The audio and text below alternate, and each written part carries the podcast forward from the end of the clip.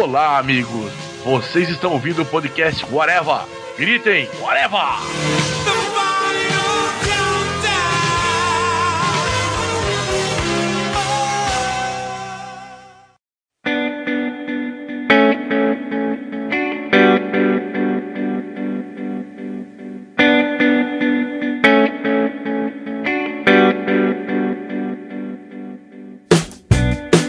Podcast Areva começando, minha gente. Hoje estamos aqui recebendo as meninas da Ladies Comics que vieram para falar da revista Risca que tem lá no Catarse, um projeto muito legal. Eu sou Marcelo Soares e tenho aqui comigo a Samantha Coan. Oi. E a Mariama. Prazer receber vocês, meninas.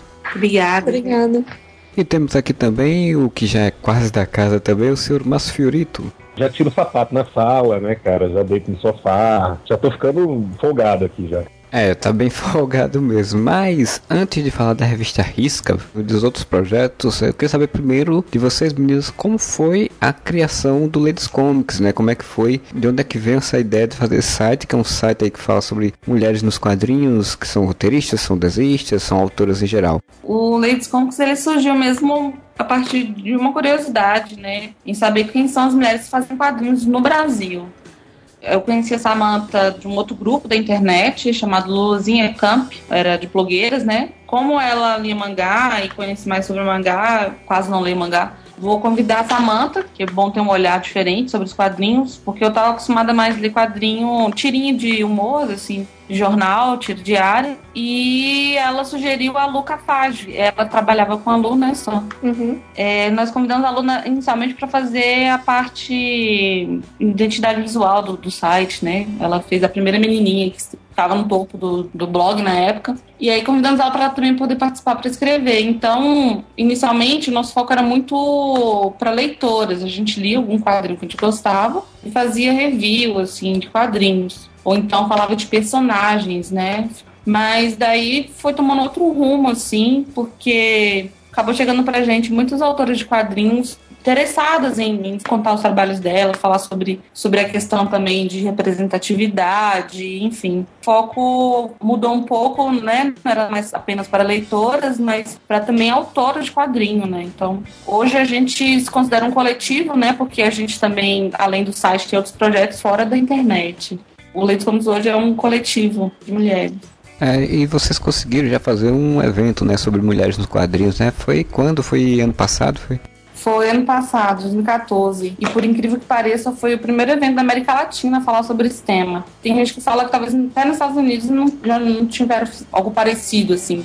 É, eu nunca ouvi curioso, falar mesmo, não. É curioso porque 100 anos, mais ou menos, de quadrinhos, né? Não terem abordado especificamente sobre esse assunto. E como era, um, era uma ideia já desde que a gente lançou o blog, a gente já queria reunir, tanto que na primeira semana a gente fez uma espécie de exposição, convidando autoras para participar com esse tema. Então a gente já queria fazer algo fora da internet, sabe? Aí rolou o evento e a gente ficou super surpreso de, de saber disso, que eram poucos. E a gente já quer fazer o segundo ano que vem, se tudo der certo, com uma abrangência maior. Vão ter convidadas da América Latina também. Chega a sair, Fiorito, nesse evento? Não, não cheguei aí. Eu sou menino, eu fiquei com medo de me baterem lá, entendeu? não, mas foi pra todos. Tava, tinha, tinha um tanto de. eu tô brincando, eu, eu, realmente não podia. Eu tava numa correria, eu não conseguia aparecer lá. Mas tinha vontade de ir, sim. Quem sabe no próximo agora. Próximo a gente quer fazer. A entrada é gratuita, né? Nesse a gente teve que financiar pelo Catarse, né? Uhum. A gente ficou meio com medo de. Na verdade, assim, a gente tinha dinheiro, em primeiro lugar. E como o Catarse já estava no auge, assim, de. A gente falava, vamos tentar um evento, porque a gente só via produto, né? Quadrinho uhum. mesmo, físico. Tentou, o evento deu super certo. O pessoal do Catarse veio até conversar com a gente, porque foi o primeiro evento de quadrinhos financiado pelo Catarse também. Que legal, cara. Muito maneiro. É, uma, uma coisa legal isso, né? Porque geralmente o Catarse, né? O financiamento coletivo, ele é feito para produtos e vocês já fizeram um evento, fizeram uma coisa diferente, né? E o Lady Comics ele tem, né? Essa busca para fazer algo diferenciado, né? A gente tem uma visão diferente, não diferente demais, mas eu falo assim, a gente pensa o quadrinho também como um meio de expressão, não só de entretenimento, sabe? Tem um potencial de, social também, sabe? De incentivo à leitura, de expressão de mulheres, né? Então a gente tenta sempre pensar fora desse, dessa ideia de, de quadrinho só como coisa para empreter, sabe? Todos os projetos do Ladies a gente tenta fazer uma pegada mais crítica mesmo das, das situações a gente tem um novo projeto, a gente até conversou isso no, no, pessoal do Clube do Quadrinho, mas que ainda é novidade, um projeto chamado Quati. Ele é, chama Quadrinhos Educação Praça Imaginação. A gente pegou o Quati como uma figura mais lúdica, porque a ideia é levar quadrinhos para regiões mais afastadas, assim, para crianças, e o uso de quadrinho dentro da sala de aula, né, com educadores. Então, a gente quer alcançar também os meninos que estão começando, as crianças que estão começando a aprender a ler, enfim. Não ficar só na internet, sabe? O quadrinho tem um potencial muito grande, assim. Quantas pessoas começaram a ler através de quadrinhos, começaram a entender alguma situação por meio de um quadrinho específico, né? Aprender história com algum quadrinho. Então a gente acredita nesse potencial e quer levar isso para além, assim, lugares Inicialmente aqui em Belo Horizonte para regiões afastadas, para bairros mais afastados em centros culturais, mas a gente está sempre aberto a nova proposta de levar para outras cidades, inclusive, assim, do interior. É, vocês são todas de Belo Horizonte? Não, na verdade, Belo Horizonte só tem a Samara, né? É, na verdade, é de Contagem, que é a cidadezinha aqui do lado, que é pertinho, né? É, e eu sou do interior da Bahia, a cidade chama Eunápolis. Aí eu sou de Santa Catarina, de Criciúma. Eu acho que ninguém de BH é de BH, né? Porque eu sou carioca, então aquela coisa. Belo Horizonte, ninguém de Minas Gerais, assim, sabe? Uma coisa que vocês falaram que eu achei muito legal, o FIC, por exemplo, né, a questão do evento do FIC. Como o FIC é um evento que tem uma importância não só para o meio quadrinístico, mas a quantidade de crianças que você vê, de escolas que vão ao evento, de pais que às vezes não levam as crianças, que não têm condições de levar as crianças para uma outra situação, famílias humildes que você vê que estão ali com a melhor roupa, com a melhor intenção e as crianças conhecendo uma nova coisa ali, um novo mundo. Isso eu acho muito maneiro, essa função que o FIC cumpre, sabe? Não é uma questão de a gente espalhar quadrinho, né? É que a gente espalhar cultura. Sim pelo país, pelas áreas mais pobres, pelas áreas mais afastadas. E você falou o negócio de aprender coisa com os quadrinhos, né? Eu brinco porque eu sempre fui cara de, de ler quadrinhos super-herói. Mas eu brinco, uhum. eu falo, ah, eu lembro dessa palavra, essa palavra eu aprendi no gibi do Homem-Aranha. Ou tal conceito eu aprendi. Quadrinhos, né, no geral, ele carrega informação, só que ele é consumido de uma forma muito fácil, né? De uma forma muito lúdica. É uma boa ferramenta pra gente espalhar cultura, né? Sim. O quadrinho é meio explorado de várias várias, várias formas, né? Aí você vai ver o pessoal falando sobre jornalismo e quadrinhos, literatura e quadrinhos. E você vê o mangá, aborda quase todos os temas que eu já vi. Tem mangá que fala de pescaria, sei lá, uhum, sabe? Sobre comida. sobre comida. Então, assim, é uma mídia que pode ser explorada em diversos temas, sabe? E eu acho que tem espaço para todos. A gente sabe da importância de muitos super-heróis, por exemplo, para garotos mesmo, né? Quantos meninos identificam Homem-Aranha e tal. Gente que, que às vezes dá uma oficina, né? Fiorito é professor, né? E uhum. eu que já dei oficina para criança, a gente vê o quantos eles vêm, se identificam e querem ser e, e aprendem, né? Com algumas situações. A gente acredita nisso, por isso a gente pensa na questão de mulheres em quadrinhos, porque a gente acredita nessa questão da representatividade mesmo. Muitas meninas também querem participar da conversa ali, da, da brincadeira, e quer entender e ler uma coisa que ela, poxa, que legal, eu posso ser assim, sabe? Consigo fazer isso também e aprender com isso, enfim tenho uma filha de 5 é. anos, então isso para mim é uma vivência diária, né? Essa coisa de, primeiro, mostrar para minha filha que ela pode, ela não tem que se limitar por nenhum tipo de padrão que as pessoas estabeleceram, sabe? Chegou uma vez aqui dizendo, ah, não, como é que era? Que mulher não pode ser astronauta, um negócio assim que ela falou, né? Essa é um barata voa aqui em casa, né? Como assim? Não, entendeu? Mas coisa que ela traz da rua, traz da escola, entendeu? Sabe? Como eu gosto muito de super-herói, ela tem muito essa vivência, né? Então a gente sempre brinca muito em, em função disso. Ela conhece os heróis. Ela gosta de princesa, ela gosta de Barbie, ela gosta de tudo isso. Mas ela também gosta de super-herói, sabe? É muito. É, a gente faz é. um certo esforço aqui em casa para isso. Não, é interessante que eu também tenho uma filha de três e ela ganhou uma roupa que acho que era Super Mônica que vinha com uma capa. Impressionante o poder da capa. Na hora que eu coloquei Sim. a capa nas costas dela, ela saiu correndo pela casa, mãe, eu posso correr, posso voar, e saiu correndo desesperada, assim. Então, como uma capa fez toda a diferença, sabe, assim. E o que então, é assustador é como ele já tá intrínseco, né? Tipo, o garoto não precisa só da capa para ver que ele pode, né?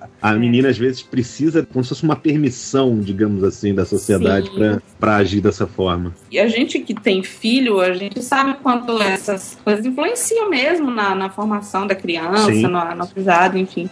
Então, eu acho que o Ladies a gente faz isso sempre acreditando nesse potencial, sabe? E de mesmo incentivo a leitura, porque às vezes a menina. Porque a gente é assim, né? Quem, quem não é da área de quadrinhos, quando fala quadrinhos, ou pensa Turma da Mônica, ou pensa uhum. super-herói. Não consegue sair muito dessa linha. Então, disseminar o quadrinho, ver, mostrar que tem outras pessoas, sabe? Tem a Rebeca daqui de BH fazendo um quadro diferente, né? Tem a Luca Fage fazendo uma outra abordagem mais pegada adolescente. Então a ideia até dos projetos livres é essa, disseminar mesmo o quadrinho e mostrar para uma menina que às vezes tem um potencial incrível de contar uma história, desperdiçar esse potencial dela, sabe? Só porque, ah, não, eu não posso porque eu acho que é uma coisa mais de menino, sabe? É, e, e, às vezes tomar o próprio tema dos meninos. Eu queria, assim, a gente vai ter agora no FIC algumas convidadas que escrevem de bir de super-herói, assim, tipo. Sim, é, se é, apropriar usando, também. É. Com, por favor, com muitas ironias, mas, tipo, meninas brincando na caixa de areia dos meninos, assim, sabe? Sim. Com muitas ironias aqui no caso, tá? Então, não é que não possa ser fazer, mas como muita gente se posiciona dessa forma, vê dessa forma, mas é assim, extremamente competente, extremamente contando coisas relevantes, histórias importantes entendeu? Uhum. É, isso acaba sendo meio que, que geral, né? A gente tem, tende a achar essas coisas assim, tipo, ah, precisamos de um escritor negro para o Pantera Negra, precisamos de um escritor gay para tal personagem, entendeu? Não que as pessoas não possam escrever histórias de outras coisas. É uma roteirista mulher ou uma desenhista mulher que vai ter que fazer. Eu sei que isso é super básico pra gente, mas às vezes os ouvintes, né, não, não, não perceberam isso, né? Tem tanta gente Sim. que com visão diferente aí, né? Pô, ela é uma roteirista, cara. Ela, vai, ela não vai escrever história de menininha porque tá escrevendo a história de super-herói. Sim, eu acho que também é porque às vezes a gente tem que achar isso porque é, muitas mulheres falam de, de algumas experiências, vivências mais próximas a elas, né? Então, as pessoas falam, ah, a mulher só sabe falar coisa de menina e tal não sei o que, mas é porque às vezes também contar a história, ele, ele vem de, de uma bagagem, você vivenciou, de alguma coisa que você escreveu, pensou. Às vezes é mais próximo dela uma história sobre, não sei, enfim, um baile de debutantes. Eu tô comentando isso porque eu lembrei da fala até da Petra Leão, quando a gente fez uma entrevista sobre representatividade no FIC, na última edição. E ela falando que precisavam escrever na Turma da Mônica Jovem sobre. Acho que foi um baile de 15 anos, algo assim. Isso. E ninguém sabia escrever, porque só tinha roteirista homem, né? Precisou chamar uma, uma mulher para poder contar um pouco das vivências sobre bailes debutantes. Tem essa pegada também de, de você fazer uma coisa que tá mais próxima, enfim. Mas nada impede de você quer contar uma história né, é, que não é do seu universo, né, vamos dizer assim, entre aspas, chegar, fazer uma pesquisa, pensar, né, porque precisa de uma, uma coisa mais verídica, entre aspas também, mas porque a gente lê uma história, a gente sabe quando a pessoa tá falando que, nossa, a pessoa não sabe nada sobre isso, sabe? É, uhum. Faltou imersão, né? É, um, sobre o assunto. Se uma pessoa quer contar uma história de uma mulher, um cara querendo contar a história de uma mulher, enfim, a gente acredita que é, é melhor, é, eu acho que fica mais fiel quando a pessoa faz a pesquisa mais aprofundada de um assunto, enfim, para poder chegar e contar uma história de uma forma que os leitores vão ler e acreditar nela, né? Porque às vezes você acaba simplificando a experiência do outro, né? Vem carregado de um monte de preconceito social, vem carregado de. Estereótipo, né? Tá aí é. metade das personagens femininas da Marvel Comics, né? Criados pelo Stan Lee, que é, não passavam de coadjuvante durante muito tempo, né? Precisou outros roteiristas chegarem para mostrar que não era daquele jeito, né?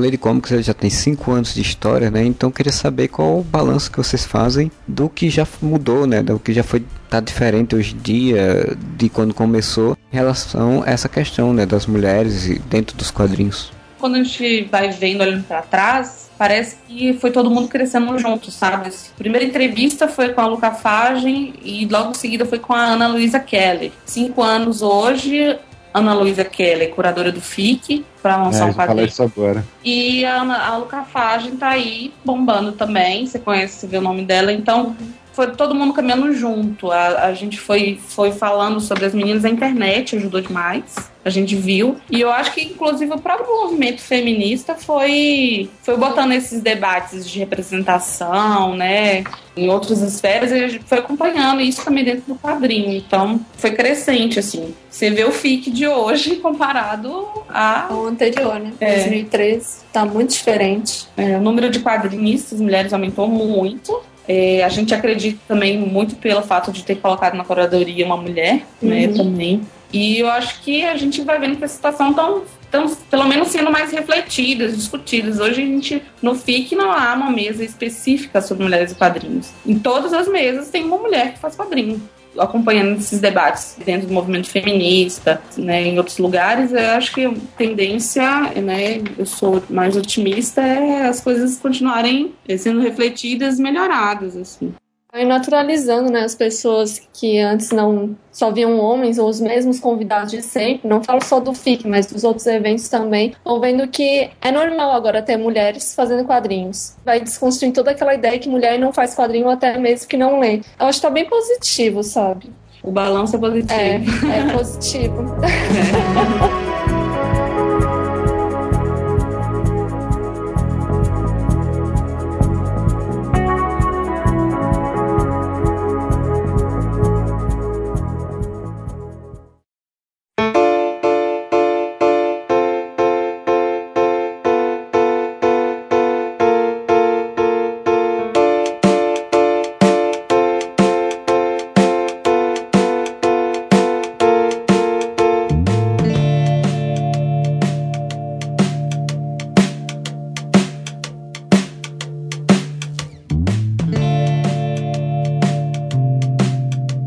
o site começou, quais foram as dificuldades que vocês sentiram? Inicialmente foi material, né? A gente teve que ir atrás das meninas, a gente, tinha que ir em evento para saber onde é que elas estavam, porque a gente chegava na, internet e a gente via que tinha gente produzindo, mas eram poucos. E a gente sabia que tinha mulheres fazendo quadrinhos. E à medida que a gente ia postando e aparecendo, olha, eu também faço, olha que legal o site, eu tô ficando mais motivada a escrever, porque eu vi fulana fazendo. Então a gente ia praticamente todos os eventos, a gente chegou ir no evento em Rosário, na Argentina, e questionar, cadê as mulheres aqui nesse evento? E aí as mulheres não estavam sendo convidadas do evento, a gente ia para as meninas que estavam na plateia assistindo esses eventos e perguntar, e aí, quem você gostaria de ver aqui? Você faz quadrinho, sabe? Então a dificuldade foi correr atrás mesmo. Hoje é mais fácil você encontrar essas meninas fazendo quadrinhos por conta da internet também e porque, né, questão das discussões mesmo que tem aumentado. Então, assim, na época foi difícil isso, sabe? Da gente saber quem que é. E fazer esse resgate todo histórico que a gente tem feito de saber quais eram as mulheres que faziam antes da internet. Então, a gente foi encontrando as mulheres fazendo quadrinho na década de 60, 70, né? Década de 50, 30 30, uhum. enfim, a gente foi tentando pegar historicamente quais foram as primeiras, sabe? E uma das matérias da revista que estava Catarse é sobre isso, sobre as precursoras. Então a gente pegou três autoras para se aprofundar nessa. A Cissa Pinto, que fazia quadrinho na ditadura, publicou durante 20 anos na tira diária, quadrinho chamado Pato, que ela usava o pato como figura para driblar a censura, né, na época. Uhum. A Maria Aparecida Godoy, chamada de Cida Godoy, que era roteirista de quadrinhos de terror, na década de 60, a gente também conversou com ela, vai ter entrevista com ela, né? São uhum. matérias bem legais, assim. E a Krau também. A Krau, ela era mais cartunista nessa. É, e ela participou mais do, da revista O Bicho e alguns jornais locais de uma cidade que ela morava, que é a Ilha Bela a gente olha isso e pensa assim, nossa, não. como é que eu nunca ouvi falar disso? E, e é, é, exatamente. É, é, é, assustador, assim. É uma das questões que a gente tenta, a gente vem refletindo, é saber o porquê. Era só pelo fato de ser mulher, porque a gente havia um quadrinista que usava um codinome para poder conseguir publicar, né? Aqui no Brasil, inclusive, teve a que eles chamam de Rian, né? Que é o contrário, é, que é na, da Naide Tefé, que são das primeiras caricaturistas uhum. mulheres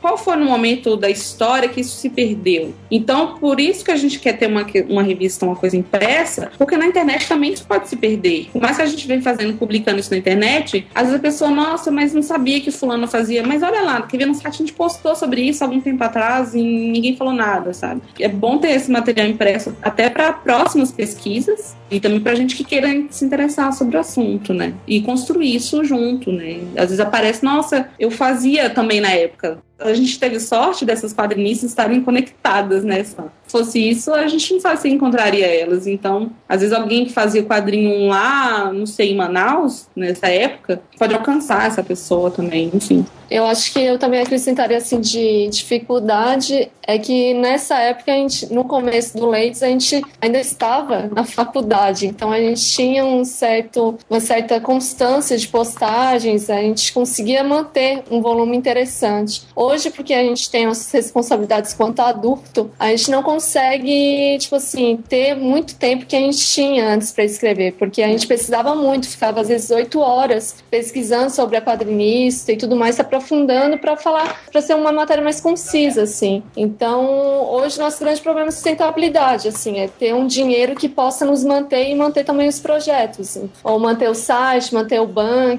sabe? Então, a gente está lidando com isso para ver como é que faz uma revista, ela tem o seu propósito principal. Vai trazer uma certa rentabilidade para a gente conseguir continuar produzindo um segundo volume, terceiro volume, ou apoiar outro tipo de projeto, sabe? E manter, né? Os é, manter. já tem. A ação falou do banco, o banco, só para o ouvinte que não conhece, é o banco de quadrinhos de mulheres, banco de mulheres quadrinistas, na verdade. banco que a gente botou o nome, porque a menina vai se cadastra dentro do nosso site três principais publicações. Tem um critério de seleção que a gente faz, porque é mais fácil a pessoa, um editor, alguém que está fazendo pesquisa, chegar lá e encontrá-la, sabe?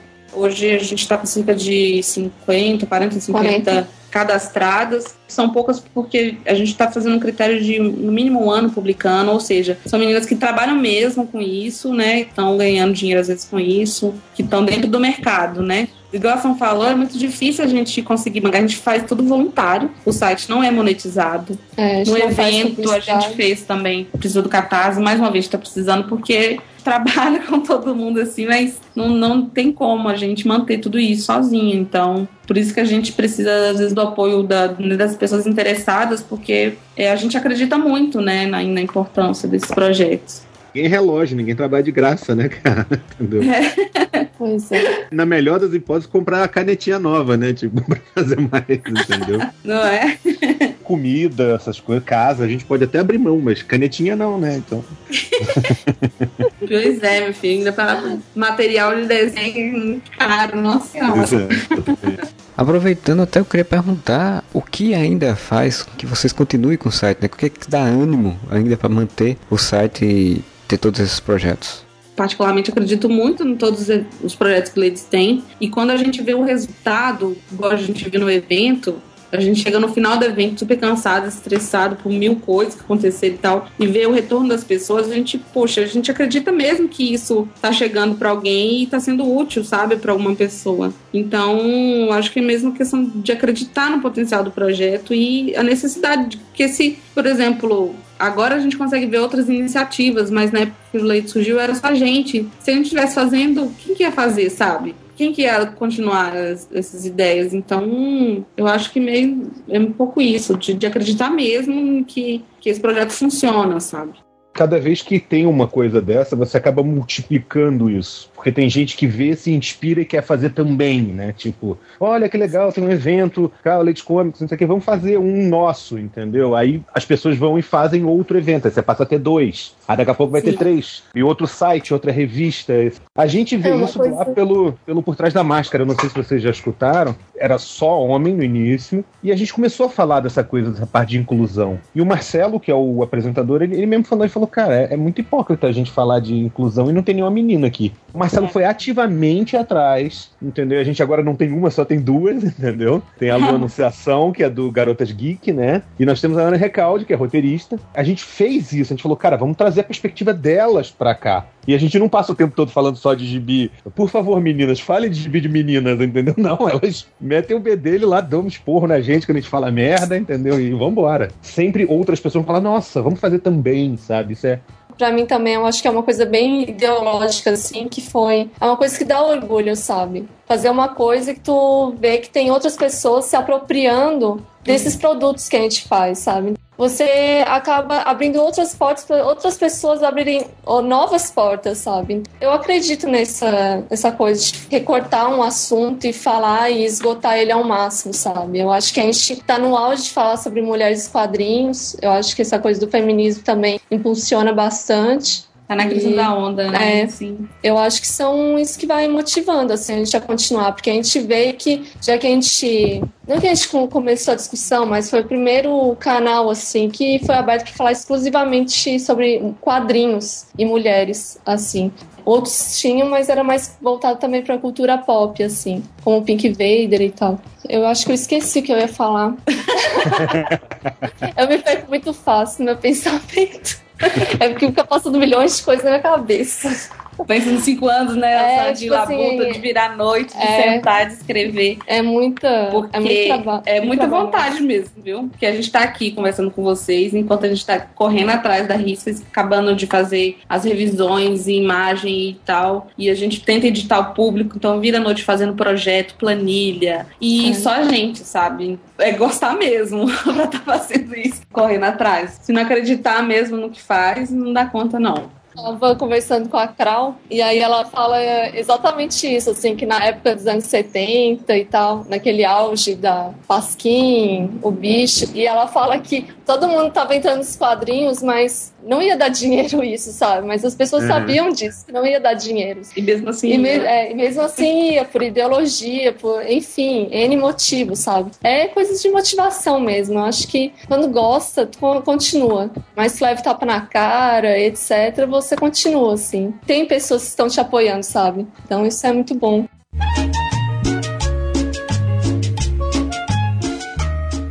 Então, falando mais diretamente sobre a risca, né, eu queria saber como é o projeto, quais são os brindes que as pessoas podem ter. É, e quem está ouvindo aqui vai estar tá faltando só um dia, né, para acabar, mas se um dia é, você pode ainda provar o projeto, pode acontecer muita coisa. Olha, eu já vi muito projeto virar no último dia, viu? É, tipo a Fetor 4, né? É, Fetor 4, em, acho que em um, dois dias ela conseguiu. Dois, três dias conseguiu. 3 mil? Não, mais. É. Ela, ela, foi até 17, ela tava precisando de 15. E ainda conseguiu ainda mais estendida, que era pra, pra imprimir outro quadrinho. E ela conseguiu. Em dois dias. Que é. maneiro, é. cara. É, eu espero que quando esse podcast esteja saindo, já esteja financiado, né? Tomara. Quando agora a gente tá gravando, tá em 7 mil reais, 7 mil e pouco, então são. ainda faltam 3 mil reais. Então vamos falar um pouquinho sobre a revista, a revista Risca.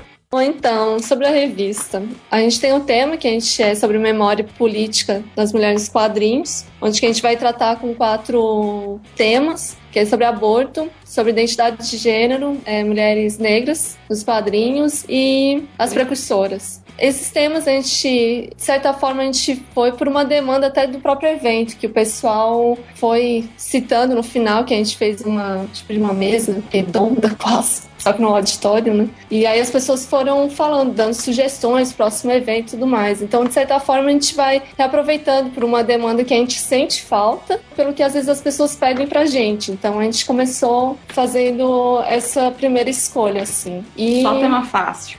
É, só tema fácil. Mas não, são bem delicados, assim. E eu acho que é, é bom falar, porque às vezes as pessoas falam que, ah, já revista, mas já tem uma revista parecida, enfim. Que o nosso tema é, tem mais conteúdo, é, é mais textual, vamos dizer assim. Existem quadrinhos, né? para cada tema abordado vai ter um quadrinho, mas a gente está primando pelo texto mesmo, a questão da documentação. Igual a gente falou com vocês sobre essa importância de documentar as coisas para não se perderem mesmo, igual aconteceu com muito quadrinista, né? Então a gente está pegando esses temas e, e estendendo entrevista, né, artigo, enfim, e colocando mais conteúdo mesmo. Então são 80 páginas sobre esses temas e vai ter parte de quadrinhos também que a gente convidou a Laura Taide, que vai falar sobre o aborto, Dai Lima, que vai falar sobre mulher negra nos quadrinhos. Tem a Ellie Irineu, que vai falar sobre identidade de gênero. E a Aline Lemos para fazer falar das professoras. Então, são quatro quadrinistas para falar de cada tema, assim a gente é, se focou em, em, em, escutar né, o que as quadrinhas têm a dizer, as, as mulheres têm a dizer sobre esses assuntos. Então, é, a gente não quis se apropriar de nenhum discurso né, na questão de identidade de gênero, principalmente mulheres negras quadrinhos. Então, a gente foi atrás das mulheres quadrinistas, que são negras, para dizer o que, que elas pensam, o que, que elas acham sobre esse, essa questão da representatividade. Né? Ficou bem interessante, assim, eu acho que tá ficando bem bacana todo o conteúdo. E além da revista, a gente tentou fazer algumas outras recompensas, assim, aquelas que a gente já conhece, em cartaz, marcador, bottom, bolsa, caderno. Cartaz. E a gente, dessa vez, a gente está oferecendo também oficinas, que seriam as mais caras, assim, das recompensas. Oficina dadas por nós mesmos. Então, tem oficina de bordado, que é a Samara, que não pôde estar aqui conversando com vocês, vai dar oficina de bordado. Eu fiz uma oficina de técnicas e materiais e a Samanta de planejamento gráfico. Aí, além de bordados, e ontem a gente lançou uma recompensa nova, que é originais por 20 reais, de também das minhas do Ceará, que é a Brenda Lima, Débora Santos, Natália Garcia, Natália Matos, e a da Laura Thaís também, que já tá na revista também com o quadrinho. Então, a gente está, assim, fazendo de tudo para dar certo. E por que um formato de revista? Inicialmente a gente queria até livro, porque a gente tem pouca referência bibliográfica no assunto, né?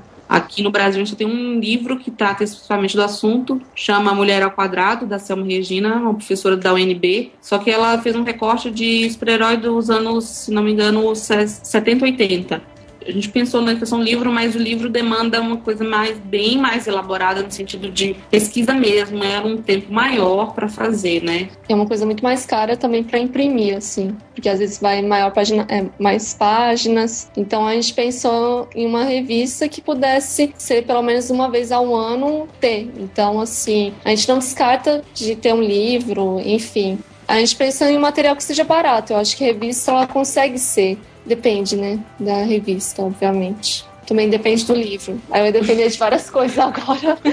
é também mais acessível, né? A revista se torna, é, torna exatamente. mais acessível. consegue baixar o custo de impressão dela, às vezes.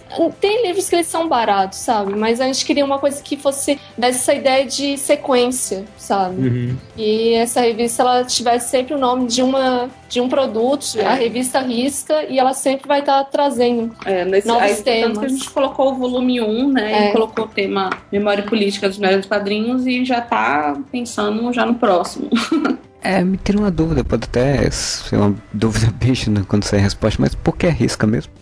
Cara, eu ia perguntar a mesma coisa. Eu acho que é, é, problema nosso, Marcelo. Eu realmente eu ia perguntar a mesma coisa. Não, mas na verdade a gente quis pegar um nome assim, a pessoa risca, na questão de riscar mesmo, de você rascunhar uma ideia, pôr no papel essa ideia e pensando assim, quantas ideias surgiram a partir de um risco num papel, sabe? Assim, quantos quadrinistas que riscando é, chegou uma ideia que depois virou um projeto grande. Então, é questão de convidar as pessoas mesmo a arriscarem, a sentar, a, a escrever, a passar para o papel o que que pensa, o que que acha, né, o que acredita, para depois, quem sabe, isso virar um projeto maior. É, e também, assim, fecha um pouco o conceito da, da ideia da revista, sabe? Que é, tipo assim, reescrever a história. Porque a gente, uhum. ao trazer precursoras, a gente está refazendo a, as histórias. Porque quantas vezes, eu, quando eu fiz o meu TCC, eu vi atrás de livros sobre história, das histórias dos quadrinhos do Brasil eram vários homens e às vezes uma mulher, ou talvez nenhuma, sabe? O meu TCC de pós era sobre a imagem do super-herói através dos quadrinhos brasileiros, né? a imagem da, da figura heróica brasileira através dos quadrinhos. E uhum. nenhuma mulher na pesquisa. Isso é uma coisa que na época chegou a me assustar, assim, sabe? Caraca, não tem nenhuma. É isso. É. E, e elas existem, sabe? Aquele Guerra nos Quadrinhos, que eu acho que é um dos mais completos cadê, sabe? Assim, mas até por isso a gente acha que deveria fazer essa, essa questão impressa por causa dessa falta, assim, dessa falha, vamos dizer assim. A gente vai fazer que as precursoras sejam um tema recorrente em todas as revistas, até para trazer mais aprofundado essas histórias dessas mulheres, assim. Pra é, completando, é, né, mesmo a parte. Pra às vezes até outras pessoas pegarem e se aprofundarem muito mais numa tese, numa, enfim. N produtos, sabe? Então é só um começo, assim. E realmente você falou de lá fora a gente acha mais, realmente, igual a, a Trina mesmo, a Trina Robbins que veio pro Brasil recentemente, também tem um material é com pesquisa, assim, né? Ela também foi, caçou, foi atrás, e ela tem um, um, uma, um livro ótimo com cartunistas, é, acho que é de 89, se não me engano, até antes, até 2003 que ela fez, né? Então, você vê lá fora fazendo essa pesquisa e quanto é importante ter isso aqui também. Na revista, inclusive, vai ter uma entrevista com ela, com a Tina Robbins, que a gente fez. A gente foi para São Paulo para esse encontro com ela lá e eu vi as experiências dela, da importância dessa documentação. Então, vai ter entrevista com ela também dentro da revista. E a previsão de lançamento da revista no FIC? Lançamento vai ter no Vai- FIC, vai se tudo der certo. A gente vai estar lá com o stand, eh, junto com outras meninas também, que vão estar lançando os quadrinhos. E mais o lançamento oficial, para quem estiver ouvindo, pra botar aí na agenda, vai ser dia 28 de novembro, aqui no, em Belo Horizonte, no Museu Abílio Barreto, um museu Ah, histórico. Na tarde de lançamento, a gente vai convidar o coletivo Zinas, que é daqui de Belo Horizonte, Uhum. que vai ter duas participantes dentro da revista, e também a Cissa, a Cissa Pinto, que fez esse quadrinho Pato, ela vai estar aqui conversando com a gente sobre todas as experiências dela, né, da época. Vai ser bem interessante, assim, porque poder ouvir, né, a Cissa falar sobre o que ela já fez. A Cissa, é, para quem não sabe também, ela é casada com o Zélio, que é cartunista, o irmão do Ziraldo. Então, vai estar aqui para poder a gente lançar dia 28, a partir de duas horas da tarde, lá no museu. Não precisa de entrada, porque vai ser naquele local externo. É, no, Se não Ah, chover. tá. É ali externo tem um tipo de um palco ali. Então, assim, qualquer pessoa que chegar já vai conseguir. É, entrada gratuita, participar. participação, e a gente vai ter quem apoiar pelo Catarse pode pegar no FIC com a gente, ou então lá nesse dia. E a gente espera também ter alguns outros exemplares para vender, né? Para quem se Uhum. interessar estiver por lá. Vai ter pra quem não financiou lá no Catarse, quem não tiver em Belo Horizonte, como comprar depois? Se financiado, a gente vai ter sim depois, mas bem mais cara, né? Não bem mais cara, mas acho que a gente pretende vender depois com preço maior, porque a gente vai ter que imprimir mais, né? Assim, então, É outro Mas- orçamento, é outra coisa, né? É, se tudo der certo, se esgotar, a gente imprime de novo, dá um jeito, né, para poder ter mais alcance. Mas eu acho que vai ter outra oportunidade assim. É, vendendo bem, vocês fazem 14 tiragens se precisar, né? Tipo, É, eu falo sempre isso, pessoal, mas vai ter, não sei o que. Eu falei, gente, vendendo eu faço qualquer coisa. é, a gente, inclusive, se, acho que se você estender mais a meta, a gente pode até, até é, tem pretensão de melhorar, talvez, um papel e tudo, né? Só, É. E passar da meta. Ou se não, às vezes até aumentar a quantidade de páginas para algumas informações que foram excluídas, porque a gente escreveu pra caralho. Ou desculpa o palavra. Ah, fica tranquilo, aqui no Whatever é foda, cara. Que vergonha agora. E- Ó, eu me tomando, tomando espaço aqui no sofá do Marcelo, viu? Oh, eu, tô, eu tô muito esquecida, acho que tô precisando de beber doce. o que eu tava falando? De melhorar a revista, Ah, botar sim. mais matéria, porque a gente fez, a gente É fez muita porque coisa. é, a gente teve que reduzir o volume das matérias, entende? Então, cada matéria ela tem um- já uma quantidade de páginas específicas para ficar tudo igual, em termos de, de imagens, enfim. Então, talvez seja uma das metas a- estendidas, né? Se a gente passar é aumentar o, a- o conteúdo, porque a gente foi escrevendo páginas que era para ser 9 e virou 16. Esse processo todo de catalogação, vocês já tinham um material antes ou foi quando decidiram fazer a revista e foram atrás?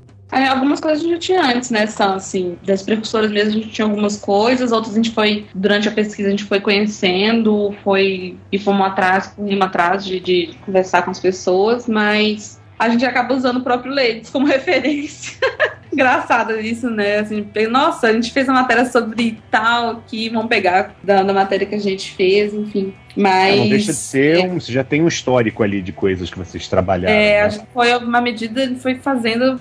Hoje, que cinco anos é muita matéria, tem muita coisa no site já. Então a gente foi usando o próprio e, e chegando direto nas pessoas, né, pra, pra, pra perguntar. Então, é, todas as quadrinhas que vão estar provavelmente na revista foi a gente conversou com elas, type, enfim, pra poder trocar uma ideia e colocar mais material, assim, mais conteúdo e atualizar, né? Porque algumas coisas a gente falou antes, assim, no início. Tanto que duas entrevistas são com autoras que a gente já fez. Por exemplo, no, no caso, na- no capítulo sobre mulheres negras nos quadrinhos, a gente conversou com a Thais dos Anjos em 2010, logo que lançou. É uma autora que hoje mora em Nova York, ela fez adaptação do Nietzsche para quadrinho, e agora está fazendo de Guimarães Rosa. E aí a gente conversou com ela de novo depois de cinco anos, então atualizou muita coisa.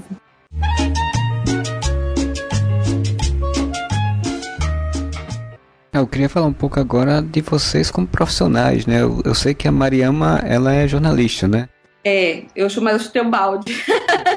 Eu sou Ô raça ruim, cara, ô raça ruim. Eu não É, confio em eu- nenhum jornalista, nenhum, nenhum jornalista eu confio. Eu também sou jornalista, É, só pra. a faculdade que, é, que eu fiz serviu para algumas coisas, mas logo quando eu formei não deu muito certo, não. Eu queria estar nesse meio de quadrinho, comunicação, artes, mas aí hoje eu formo onde o Fiorito dá aula, tô acabando na Casa dos Quadrinhos do Horizonte. É o curso técnico, né? Porque eu sempre tive vontade de trabalhar com desenho, só que aquela coisa, né, quem não, não conhece, né, lá atrás, ah, mas isso não dá dinheiro, né, aquelas coisas vêm.